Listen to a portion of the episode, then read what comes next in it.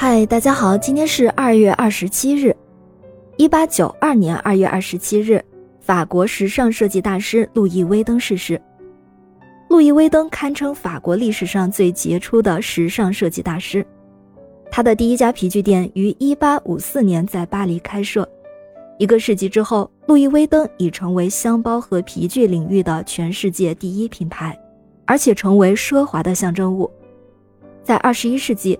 路易威登这一品牌已经不仅限于设计和出售高档皮具和箱包，而且成为涉足时装、饰物、皮鞋、箱包、传媒、名酒等领域的巨型时尚航母。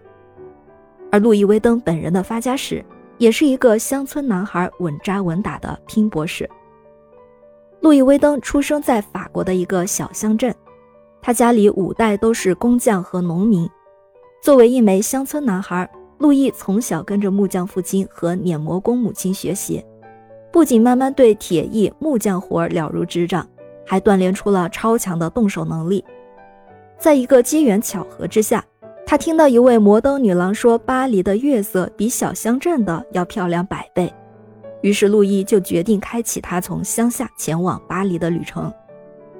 从路易的家乡到巴黎大约有四百七十公里。当时机械交通工具还没有普及，即使驾马车不眠不休地赶路，大约也要两周才能到达目的地。然而，路易的行程却走了整整两年，原因就是他身无分文，他是走着去巴黎的。路易威登一边赶路，一边打工赚钱维持生计。幼年跟着父亲学到的手艺活都成了他赖以谋生的工具。做学徒，做工匠，虽然辛苦。但也开了眼界，有了历练，为以后的事业做足了铺垫。然而到达巴黎的第一晚，月色却并没有那样迷人。他晕倒在一家高档皮箱店门口，善良的老板给了路易一碗饭。饭后，路易提出留下工作，却因没有相关技能而被拒绝，算是天无绝人之路。路易后来终于成为了这家皮箱专卖店的学徒。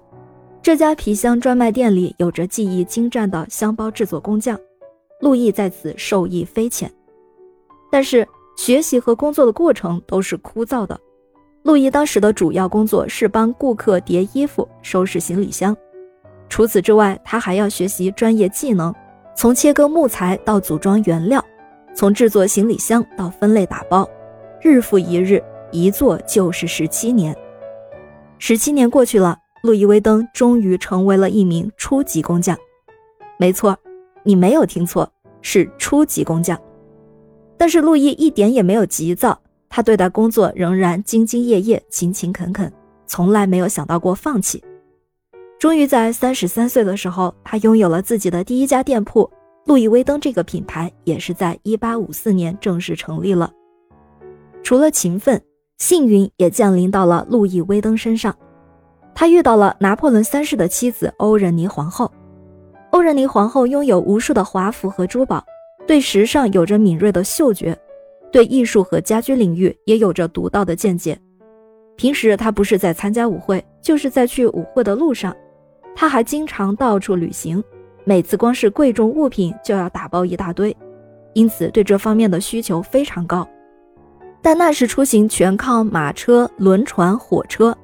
一路颠簸下来，行李中的很多贵重物品就很容易损坏。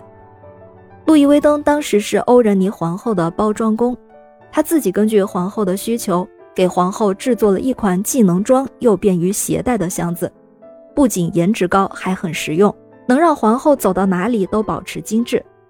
在这之后，路易就被皇后招去专门制作行李箱了。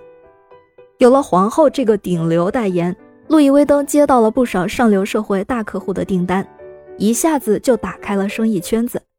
从法国王室到穆斯林世界的苏丹，从公主、沙皇到大使，都来找他制作香包。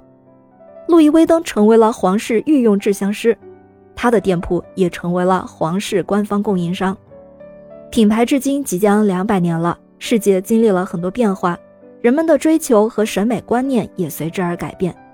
但是路易威登至今仍然保持着无与伦比的魅力，乡村男孩的巴黎梦想终于沉淀出百年经典。